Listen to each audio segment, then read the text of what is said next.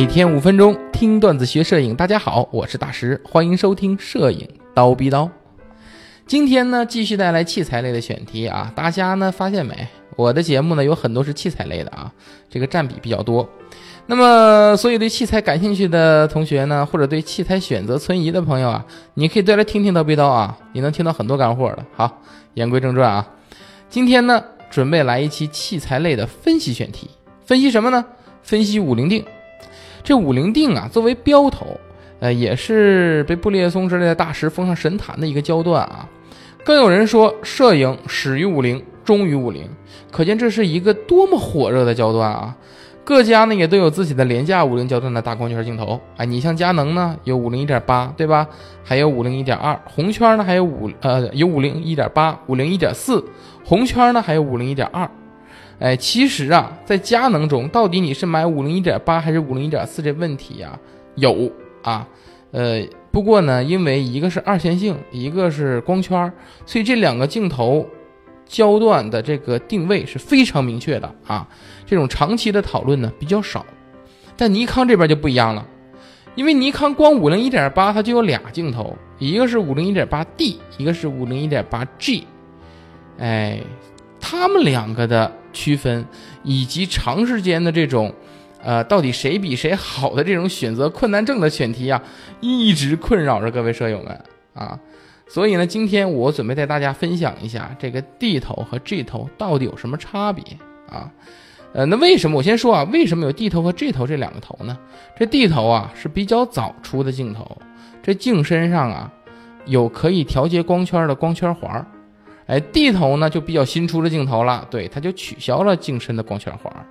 有很多人说啊，D 头和 G 头的区别是有没有镜身马达啊？这点我要着重指出下错误。D 和 G 是镜身光圈的区别标识，马达的区别标识是 S。哎，也就是说，尼康的 AF 镜头就是没有镜身马达的啊，AFS 镜头就是有镜身马达的啊。我相信这个大家要知道。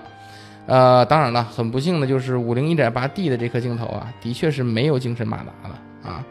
呃，因为 D 头也有有精神马达的，但是这个数量非常少，所以现在我们看到的所有 D 头，几乎所有镜 D 头了啊，都是没有精神马达的。这会造成一个情况什么呢？就是你用这镜头啊，你不能用太低端的机器，你像 D 三千系列你就用不了，因为它机身就没有马达。机身又没有马达，镜身又没有马达，它怎么自动对焦呢？对吧？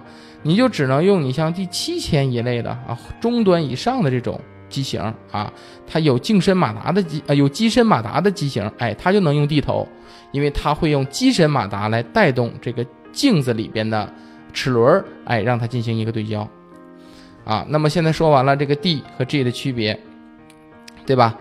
那么这两个五零一点八。尼康的一个是五零一点八 D，一个是五零一点八 G，这俩镜头啊，价格差距可以不小，你知道吗？D 头全新的啊，大约七百多；G 头全新的一千四百多。你说差价差了一倍，那么在如此大的差距下，这光圈又没变，就一 D 和 G 的区别似乎不太厚道哈。但其实呢，这 D 呀是没有经过数码优化的，G 是有经过数码优化的，但是。数码优化差别究竟有多大呢？嗯，我下面就给大家列几个数据啊。其实很荣幸，我是两个头都拥有的人，是吧？对我是就是那几个少数的神经病啊，就是五十一点八还能买两个。当然了，呃，G 头我已经卖掉了，现在只留了一个 D 头啊。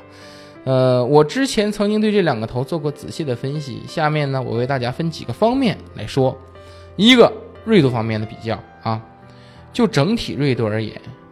G 头的锐度明显不及 D 头锐，因为 D 头的锐度，我可以说除了高端镜头，没有哪个镜头能和它 PK 啊。这个 G 头啊，我就举例子，你比如说你拍一些文字啊，在书上拍文字，你这 G 头在拍文字的时候啊，你就很难能感觉到这刀割般的感觉。但是 D 头，你缩到三点五以后，那非常锐利，哎，能感觉到割手的锐利啊，非常锐利。呃，但是呢，其实我们也要考虑啊，这三点五以后的光圈是否还用得着？因为它有点小，对吧？呃，但是你拍风光就很好了。那五十拍风光啊，视角有点窄，所以的这个还定位还是有点偏。但是呢，呃，D 头有一个缺点，就是 D 头一点八到二点五啊，属于肉的阶段，哎，到了二点八以后就能感觉到无敌了啊。那么这个 G 头呢，这个稳定度就让人发指啊，这个在所有光圈下基本上都差差不太多啊，呃，所以呢，你想一点八到二点五呢，它就要 G 头就要比 D 头锐，对吧？那二点五以后，D 头哎就要比 G 头锐了。对吧？所以这就是一个光圈区别，你要看你究竟用哪个啊？呃，再就是说这个色彩比较，D 头的照片明显比 G 头要暗，这不光反映在曝光上啊，G 头拍人脸没那么暗，而 D 头拍人脸感觉暗，环境却不暗啊。这其实是镀膜的原因造成的，太专业术语说了也听不懂。简单一句话，就是 G 头对光线的反照反差控制啊更理想。那么在色彩上呢，D 头色彩浓郁啊，G 头呢色彩清晰。呃，当然了，我倾向于地头色彩啊，因为过渡还是要自然一些。但是呢，大家要想啊，这是数码时代呀，什么都能后期调是吧？哎，所以这个大家心里还是有数的啊。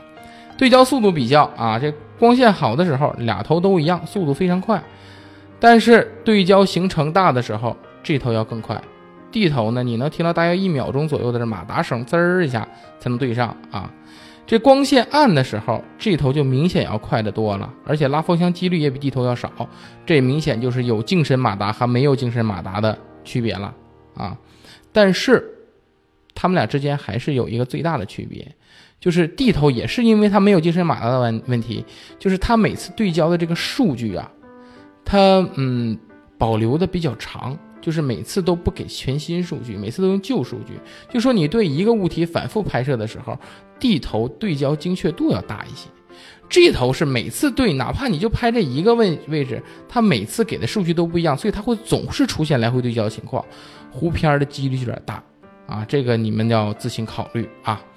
焦外比较那个就不用比了。啊，地头二线性就比较明显，而且这个这个光圈出现棱角状啊，这个这头二线性就不那么明显了啊，不能说好，但是要上一个层次。紫边炫光的比较方面呢，这数码优化的作用就体现了，对吧？炫光方面，你这头可以说是将地头按在地上狠狠的摩擦啊，而紫边方面呢这头除了最大光圈以外，其他光圈下紫边都要比地头小。